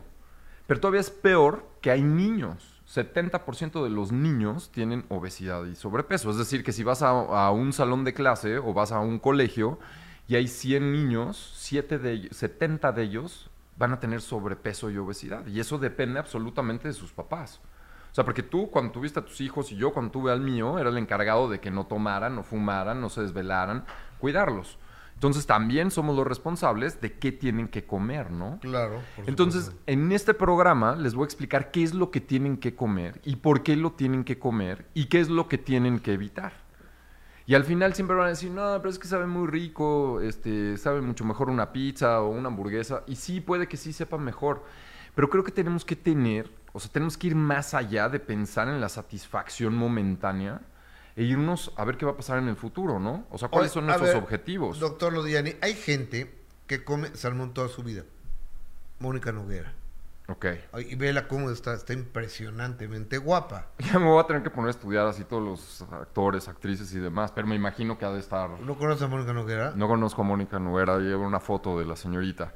Eh, eh, pónganme una foto de Mónica Noguera, por, por favor. No, no, es... es una- Ah, por supuesto que sé quién es, sí, está guapísima. Eh, ella Sí, se parece a una amiga y siempre pensaba que era ella, pero no, resultó ser... Bueno, no nadie, pero una amiga. Ok, eh, eh, es, Mónica, no, ella es Mónica Noguera y ella no se ha hecho ninguno, una- ninguna operación, no se ha inyectado una y vela cómo está. Pues muy bien. ¿Y por qué? Porque le están metiendo los nutrientes necesarios. Yo Entonces, sí. qué bueno que lo mencionaste en este momento. O sea, tenemos, digamos que, o sea, ya a niveles nutricionales, médicos y demás, tenemos macronutrientes, o sea, macro es grande y micronutrientes, chiquitos. Los macronutrientes van a ser proteínas, grasas, carbohidratos y alcohol. No sé por qué lo meten ahí, pero alcohol también. Y los micronutrientes van a ser vitaminas, minerales, enzimas, fitoquímicos, antioxidantes. Cuando llegas a una cierta edad ya no necesitas tanta carga de proteínas y de grasas, aunque sí lo necesitas porque todo el tiempo te estás regenerando, ¿sí? O sea, se desgasta tu, o sea, descamas tu piel, se necesita reparar esa piel, entonces le necesitas meter proteínas, le necesitas meter grasas para mejorar esa piel. Entonces yo digo que el alimento número uno, y te lo juro que así, hubiera puesto salmón. Literal hubiera puesto salmón. No sé si, si lo puse para que me creas. Pero ya el salmón ya no es salmón salvaje. O sea, hay muy poco porcentaje de salmón que sea pescado en las aguas profundas de Alaska o de Noruega o de Chile. Es de criadero. Ok. Y el problema es que cuando tú metes a un animal, igual que a un humano, que le empiezas a dar comida procesada, se enferma, pues ese animal se va a enfermar. Y entonces, en lugar de estar comiendo un salmón que tiene omega 3, va a tener omega 6. Y la función del omega 3 es desinflamar. Y por eso se lo damos a nuestros pacientes, para bajar sus niveles inflamatorios cuando tienen sobrepeso y obesidad. Y haces completamente lo opuesto con el salmón. Entonces, mi proteína número uno serían los huevos orgánicos, con todo y yema. Huevo, pero ¿por qué orgánico? ¿Por qué orgánico? Porque cuando no son orgánicos, eh, le pueden poner antibióticos a, a, los pollos, bueno, a las gallinas, les pueden dar antiinflamatorios, no sabemos qué tipo de comida, no sabemos el estrés que manejan, y entonces como que la comida orgánica es uno, como que lo más amable para los animales, y dos, va a tener pues, la mejor calidad que, que, se puede. Y sé que van a decir, no, pero es que es carísimo orgánico. No, no es tan caro. Realmente no es una gran diferencia. Ok, huevo orgánico, ¿cuántos al día? Pues no sé, yo por ejemplo me como tres completos al día más claras. ¿Por qué? Porque los huevos la yema es de donde se desarrolla el, el pollo y entonces ahí tienes lo toda amarillito. la grasa, lo amarillito. Y eso tiene grasa, tiene colesterol, lo cual es muy importante. Por muchísimo tiempo satanizaron el colesterol, pero necesitas el colesterol, uno, para formar piel, buena calidad de piel, para vitamina D y para formar hormonas. O sea, el paso anterior a una hormona es colesterol. Ok, pero yo preguntaría, ¿qué pasa si no como huevo orgánico y como huevo normal del súper? Pues bueno, o sea, no vas a tener los mismos beneficios, pero de, o sea, digamos que pues mejor comer eso a no comer huevo. Y creo que es muy barato y es accesible para todos y todo el mundo puede comer huevo. Y es muy importante porque es una fuente de proteína que podemos absorber y es biodisponible, es decir, que la podemos realmente utilizar. Porque, o sea, ¿qué es una proteína? Las proteínas son estructuras. Todo lo que sea estructural en tu cuerpo está conformado por una proteína. Cuando somos bebés y vamos creciendo, todo eso que vas creciendo lo vas formando a través de proteínas. Entonces en tu desarrollo es súper importante meterle proteína. Nuestro cerebro no se termina de desarrollar hasta los 21 años. Entonces ese periodo es súper importante meterle proteína, porque si no, no se desarrolla el cerebro. si tú no comes proteína ahorita, una, no crece en tu masa muscular, no puedes reparar tu piel, no puedes generar pelo, no puedes generar células en general. Entonces, mi alimento número uno sería proteínas. Ok, Ok. proteína. Luego me iría sobre verduras y específicamente hojas. Y yo, Ajá. y yo sé que todo mundo así, oye, no, que hojas, y, y piden una ensalada y les ponen una lechuga. No, cuando digo hojas me refiero a espinaca, a lechuga, arúgula, kale, cilantro, perejil. Todas las hojas, berros que puedas encontrar son súper importantes. Una, porque van a tener alta cantidad de minerales. Y los minerales son muy importantes para poder llevar acciones metabólicas dentro de nuestro cuerpo. O sea, la energía, la, digamos, cuando dices, oye, no tengo energía, eso se conduce a través de minerales. El agua no conduce electricidad. Lo que conduce la electricidad son los minerales. Si no estás mineralizado y todo el tiempo estás perdiendo minerales y no los repones, entonces tus niveles energéticos bajan. Ok. Y las hojas verdes tienen muchísimos minerales, van a tener aceites esenciales, pero sobre todo van a tener algo que se llama folatos. Me imagino que cuando tu mujer estuvo embarazada y todas las mujeres que me están escuchando y estuvieron embarazadas, lo primero que hace el ginecólogo es que les da hierro y ácido fólico. ¿Por qué? Porque el ácido fólico va a unir aminoácidos. Una proteína está formada a través de aminoácidos. Digamos que si fueran como eslabones de una cadena, lo que une el eslabón es un folato, ácido fólico. Ok. Entonces tú le puedes meter muchas proteínas, pero si no le metes ese cemento, entonces no formas la proteína para hacer pelo, para codificar piel, para codificar músculo, etc. Entonces por eso las hojas verdes son muy importantes. Aparte de otras verduras. O sea, las verduras van a tener todo lo que jales del piso. Y si recuerdan que somos cazadores recolectores, pues entonces recolectábamos cosas de los árboles, de los arbustos y del piso. Y de ahí vamos a sacar todos los minerales, todas las vitaminas, todas las enzimas, antioxidantes y fitoquímicos. Entonces, proteínas, número uno. Dos, verduras. Más o menos tienen que estar comiendo entre 8 y 10 tazas de verduras al día. Y sé que es muchísimo. Sí. Sí, o sea, si, si realmente te esfuerzas para hacerlo, todo el día tienes que estar ahí como rumiante. Yo por eso me tomo un licuado verde en la mañana. Ya por lo menos ahí le ganas 5 tazas, 4 tazas. Y ya te comes una ensalada a la hora de la comida, te comes unas verduras en la noche y estás del otro lado. Sí, e- es, lo que yo hago, ¿eh? Así. O, o sea, lo, lo que yo hago es un licuado de verde en las mañanas. Exacto. Sí. Con aguacate. No sé. Ponle aguacate. Ponle aguacate, ¿por qué? Porque va a tener grasas de buena calidad. Lo siguiente van a ser las grasas. Sé que todo mundo así, así tiembla cuando escucha grasa, pero las grasas son súper buenas y, y son esenciales. Es decir, que nosotros no las podemos producir. Las tenemos que obtener de fuera. Entonces, aceite de oliva, aceite de aguacate, aceite de semilla de uva, aceite de coco. Y ahorita que, que entré en aceites, son los únicos aceites que deberían de estar en sus cocinas. Los aceites de granos son malísimos. Están diseñados y fueron creados para utilizarse para como lubricantes de coche y de maquinaria. Eso no está bien que lo están ingiriendo. Así aparezca quien sea en los espectaculares, el chef no sé cuál, diciendo que sí, no, malísimos. Aceite de coco, aceite de aguacate, aceite de semilla de uva y aceite de oliva en frío. Para cocinar tienen que utilizar esos tres aceites. El aceite de oliva se utiliza en frío, si no se satura. Son súper importantes las grasas. Todas las proteínas, si se fijan y lo empiezan a analizar y le empiezan a echar coco, todas vienen unidas de grasas. O sea, no va a haber una carne que no traiga grasa.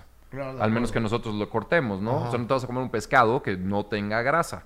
Entonces las grasas O- son... oye, a ver, ¿y a la carne se vale que le quitemos lo gordo con el cuchillo? Yo sí se lo quito porque no me gusta, pero en realidad sí, o sea, sí le tenemos que meter esa grasa al, al cuerpo. Ok. ¿Ok? Lo que, lo que no he mencionado son carbohidratos. Y creo que esto es un tema muy importante porque todo el mundo, desde el momento en el que nos volvimos agricultores, ¿qué es lo que, qué es lo que cultivamos? Carbohidratos.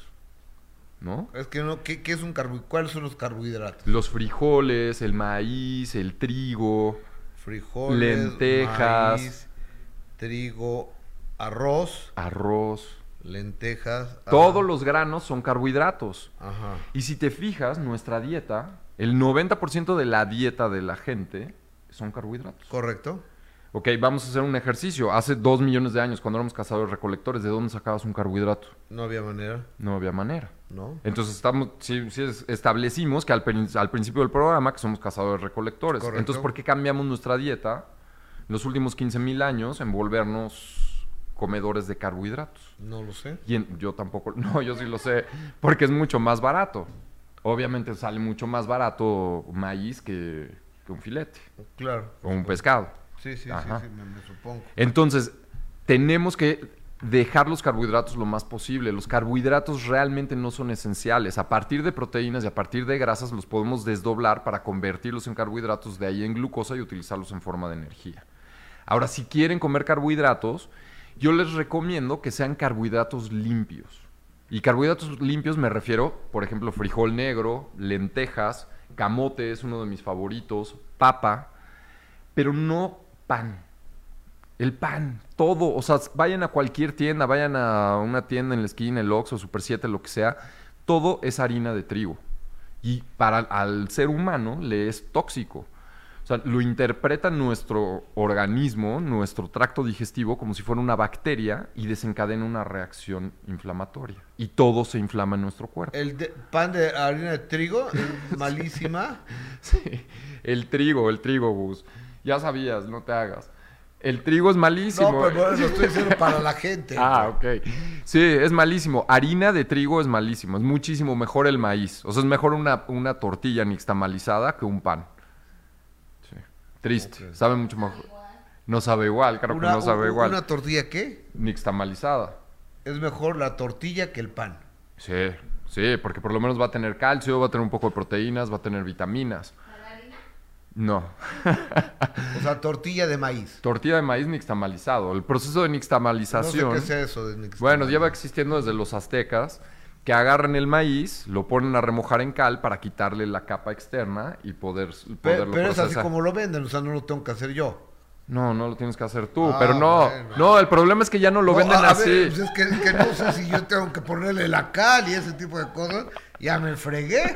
Sí, no, yo también, no, yo. No tengo tiempo. No, pero, o sea, el problema es que ya viene ahora igual harina, pero de maíz. O sea, si vas a la tortillería, me imagino que no has seguido la tortillería. No, no mucho. Pero yo sí he pasado por ahí y me doy cuenta que ya son costales.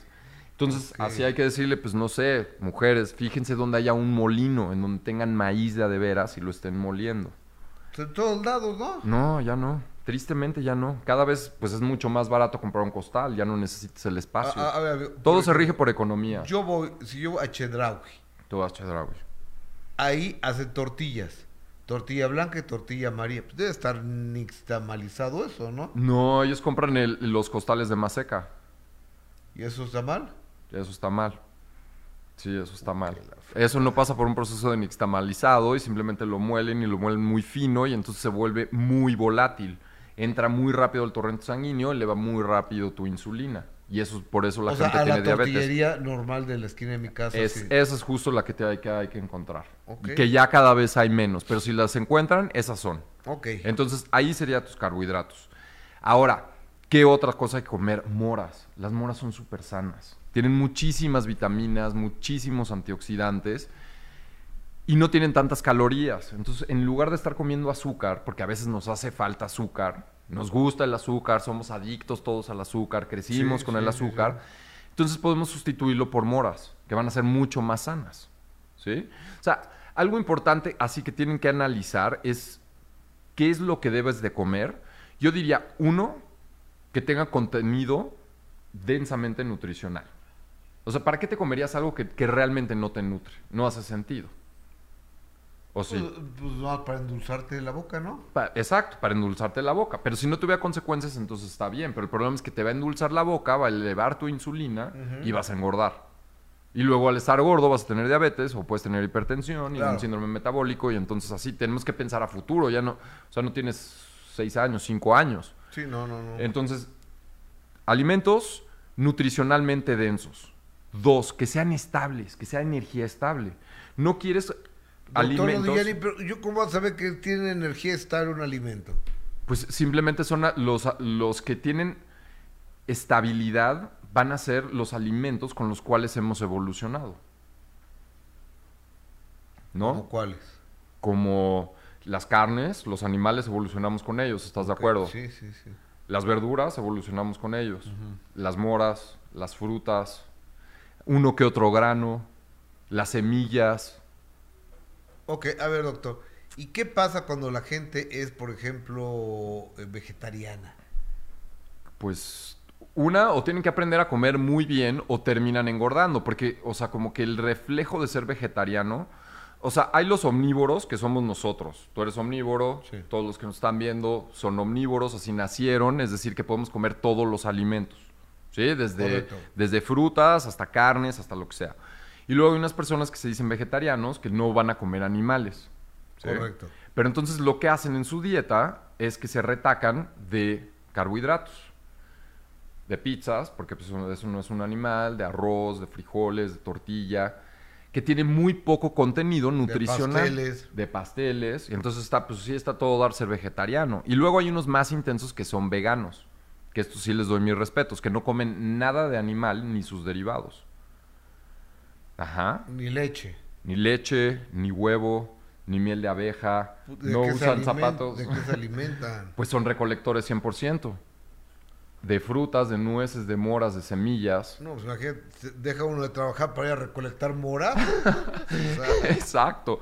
Y luego hay unos todavía más intensos que son crudiveganos, que se echan para atrás 800 mil años antes de que inventáramos el fuego. Y entonces no tienes acceso, por ejemplo, a la papa, al arroz, a los ah, frijoles, no los puedes eh, comer eso, sin eso eso. no existe. Sí, sí, sí existen unos. Eh, ¿En el mundo? en el mundo. ¿Actual? Actual. Debe de haber unos por ahí. ¿En las ciudades? Sí, yo a mis pacientes una semana los pongo de crudiveganos así para que se den cuenta que es la... Wow. Ajá. Y la verdad te sientes muy bien. O sea, yo lo hice hace como un mes y te sientes muy bien, te sientes claro, te sientes en orden, te desinflamas. Ok. Hasta te vuelves más amigable con las otras personas. O sea, sí, sí. O sea, cambia, cambia tu estado mental. O sea, los alimentos definitivamente influyen. En todo, En todo. Ajá. Si estás comiendo sano, pues obviamente reflejas eso sano. Y las frutas sería yo lo último que dejaría. O sea, que sí son importantes. Entonces, proteína animal, grasas de buena calidad, verduras, moras, semillas, nueces, o sea, frutos secos. Y lo último serían las frutas. Las frutas creo que están sobre, sobrevaluadas. No tienen realmente tanta, tanta densidad nutricional, tienen mucho Pero combustible. engordan mucho. Pero engordan, engordan. Sobre todo, señoritas, yo sé que les encanta hacerlas en licuado. Eso es lo peor- el peor error que pueden hacer. O sea, si tú licúas una fruta, sí, sí, ahí están sonriendo por ahí, las veo todas felices con su jugo, ¿no? Así. Bueno, lo único que estás haciendo, estás licuando todo y cuando te lo tomas, pasa rapidísima ese azúcar al torrente sanguíneo Claro. y entonces eleva tus niveles de insulina. Y si te acuerdas la vez pasada, que el problema de por qué engorda uno es por niveles de insulina. Entonces lo que queremos son alimentos que no generen este pico, sino que sean estables. O sea, a ver, ¿qué, Entonces hay que masticar las qué- frutas. qué fruta es la más peligrosa para comer? ¿Qué fruta es la más peligrosa para comer? La no sé. naranja, ¿no? Yo creo. En jugo sí. O sea, ¿cuánto- no sé cuántas, cuántas naranjas se necesita para hacer un jugo. Cuatro, yo Cuatro. creo. Ajá. Pero trata de comerte cuatro naranjas así a gajos. No creo. no. ¿Cuánto Una, te tardas muchísimo tiempo. Entonces significa que va a estar pasando ese, ese combustible poco a poco al torrente sanguíneo. Dos, tiene fibra. Vas a nutrir a tu flora bacteriana. El jugo simplemente entra así y es una bomba. Y entonces secretas mucha insulina y engordas. Ahora, Oye, ¿y el jugo de toronja que es que para adelgazar? la toronja sí sirve para adelgazar, te lo tengo que decir, pero no me la comería en... en- nada, me- ninguna fruta se debe de licuar. O sea, no debe de ser jugos de frutas. Los jugos deben de ser de verduras, como el jugo verde. Las frutas hay que masticarlas. Porque, tiene- porque como tú lo dices, tienen alto contenido energético. Entonces, pues, te tomas, ¿qué? O sea, cuatro toronjas o tres toronjas, muchísima energía. Y, y, pues ya no vas a adelgazar con eso. Claro. O sea, porque lo que estás utilizando es hay una enzima que tiene la toronja que ayuda a liberar la grasa. Pero si le estás metiendo más azúcar de lo que la enzima hace, pues no, no, no jala. Pero sí masticada sí baja de peso. Oh, doctor, este... ¿Y cuáles son los alimentos prohibidos? Los alimentos prohibidos. Yo así, todo producto que diga light, bajo en grasa, así que vayan y que diga yogur bajo en grasa, ese está prohibido. Sin azúcar. Pero no ¿Está he visto- prohibido? Pero no, no hay ninguno que diga sin azúcar. Coca sin azúcar. Va, te doy coca sin azúcar. Felicidades. Pero el, el único problema, y qué bueno que andan diciendo salud con su Coca-Colota ahí, es que la Coca-Cola, las aguas negras del imperialismo yanqui, tienen algo que se llama ácido fosfórico. Un ácido, como lo está diciendo. Y si sabemos que un ácido, o sea, en un pH de 1 2, nuestro cuerpo maneja un pH de 7.4. Entonces, si tú le metes un ácido, tienes que equilibrar eso. O sea, no, puede- no puedes dejar un ácido ahí. Y entonces, ¿qué, qué hace el cuerpo? Tiene que meter algo alcalino, algo básico, ¿Cómo qué? como el calcio. Y entonces por eso tienen osteoporosis. Porque le están jalando cuando toman Coca-Cola calcio a los huesos. Uy, ya me fregué yo. No, bueno, todavía estás jovenazo, todavía lo podemos, todo lo podemos así revertir Ok, si le echamos. Esa que- es la belleza del diga- cuerpo, ¿eh? Que no diga light, Que no diga light, que no diga bajo en grasas. que no diga bajo en grasas. ¿Qué más? Que no tenga azúcar. O sea, lo voy a repetir así, el peor veneno que yo considero es el azúcar. No sirve para nada, nada más te hace adicto, acidifica, eh, te, te vuelve loco al final, te, te genera inestabilidad emocional, nada. El alcohol. Sé que es muy triste para todos. Para todos nosotros, pero No, bueno. no. Yo lo dejé, yo dejé tomar hace 11 meses. Nada. Eso es maravilloso, ¿eh? La verdad, ahí... Nada. Y es una belleza no, no tomar. Definitivamente sí lo es. Cuando no tomas, te despiertas, haces lo que tienes que hacer, estás enfocado, disciplinado, te duermes temprano. Eso sí, tus amigos los quieres ahorcar a todos. No, ya dejas de tener amigos. Exacto. Tus amigos te dejan de buscar. Sí, ya no, ya no O eres sea, tan, porque hablas con esos, como que les das hueva. ya no eres tan popular Ya entre no. tus cuates. No, ya no. No, ya No no. importa, está bien, No, no yo lo importa. entiendo. Ajá. Es un fin, tienes un objetivo. Y eso es lo mismo que todos nos tenemos que plantear. ¿Por qué? O sea, queremos comer sanos. O sea, ¿cuál es el fin de estar sano? O sea, es como empezar a filosofar, pero ¿cuál es el fin de la vida? ¿No? ¿Qué quieres de esta vida? Creo que es muy importante el por qué. O sea, yo, o sea, tengo muy claro qué quiero y tengo muy claro que no quiero llegar a viejo y ser dependiente de nada ni de nadie. Entonces, para eso necesito hacer ejercicio, necesito comer bien, necesito tomar suplementos, necesito pensar bien, necesito estudiar, etcétera, etcétera. ¿Qué más no? Los lácteos. Esto les va a romper el corazón, pero la leche es malísima, malísima. No hay ningún otro mamífero sobre la faz de la Tierra que siga siendo lactante. O sea, porque nosotros tenemos un proceso de ser lactantes cuando nacemos, nos pegan a la mama de nuestra madre, tomamos leche materna y de repente a los dos años dejamos de, de ser lactantes. Y de repente se nos ocurre que vamos a tomar leche de otro animal, ¿no? Es, Sí, me- no, es no. así como surreal. Ni- la de ardilla, yo recomiendo la de ardilla. No, le- le- leche de almendra. Sí, sí, pero bueno, una leche me refiero a que venga de la mama de un Que mamífero. es carísima, porque imagínate eh, lo que es este. ¿De la de ardilla? No, la, la de. La de almendra. O sea, lo que es ordeñar una almendra. O, o es que. o- no entiendo. No, cómo- las licúas. Ah, ok, no sé cómo se saque la leche. No, la leche de almendra agarran las almendras, las licúas, bueno, las dejas remojar, las puedes hacer en tu casa, lo agarran en tu Vitamix, las licúas, la, la cuelas y ya quedó leche de ¿Qué almendra. es un Igual Vitamix? una licuadora así súper potente. ¿No tienes Ah, una no, Vitamix? No sé, no sé. Por favor. No, no sé si tenga. Si debes de tener una Vitamix. Si Ah, no, ver. inmediatamente te- Ah. O sea, no quiero hacer comerciales, pero sí es la mejor herramienta que Alex puede tener alguien. No sé prender la estufa, o sea. No sabes cocinar. No, no sé prenderla, o sea, no deja cocinar, no sé prender la estufa. Sí sé dónde está la estufa, la cocina, o sea, diario. ¿Pero a qué edad te casaste o qué? A los 35 años. ¿Y luego qué comías antes o qué? Pero, a ver, yo tenía un encendedor el cual le daba vuelta y le prendía. Sí, y se prendía muy bien. Pero ahora es una cosa distinta, hay que apachurrarle un botón. Ok. Y eso me da miedo. de prender tu hogar. Sí, donde se vaya a incendiar. Ah, bueno, pues es una licuadora en la cual puedes hacer tu licuado verde y es así súper potente. Así ves los anuncios, metes palos de golf y así salen pulverizados, ¿no? Entonces ahí metes la, el coco o metes las almendras, lo licúas y lo cuelas así con, un- pues, con un trapo de algodón Sí, y sale sí, sí. esa leche. Esa sí es buena. Esa sí es buena, sí. O sea, porque la leche normal inflama. Si señoritas que me están viendo, señoras que me están viendo, si tienen a sus adolescentes y están llenos de acné y de granos y demás, y tienen mocos sus niños, por eso les dicen mocosos, es por la leche. Porque la leche hipertrofia la glándula sebácea y entonces se reproducen ahí las bacterias O sea, y por eso tienen acné. Un, después de que se quitan de la teta de la mamá, no hay que darle leche a nadie. No hay que darle leche a nadie. Ok. Al menos que estés en una situación de supervivencia y así, le tengas que ir a, a sacar la leche a algo, A la vaca. a la vaca o a una cabra. Entonces sí. Entonces cero lácteos.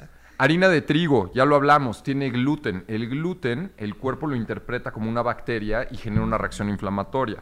Sabemos que existe algo que se llama enfermedad celíaca, que o sea, les va todavía peor, pero todos, cuando comemos gluten, nos inflamamos. Y lo puedes sentir en las articulaciones, y si cenas pasta y vas a un restaurante italiano, amaneces inflamado.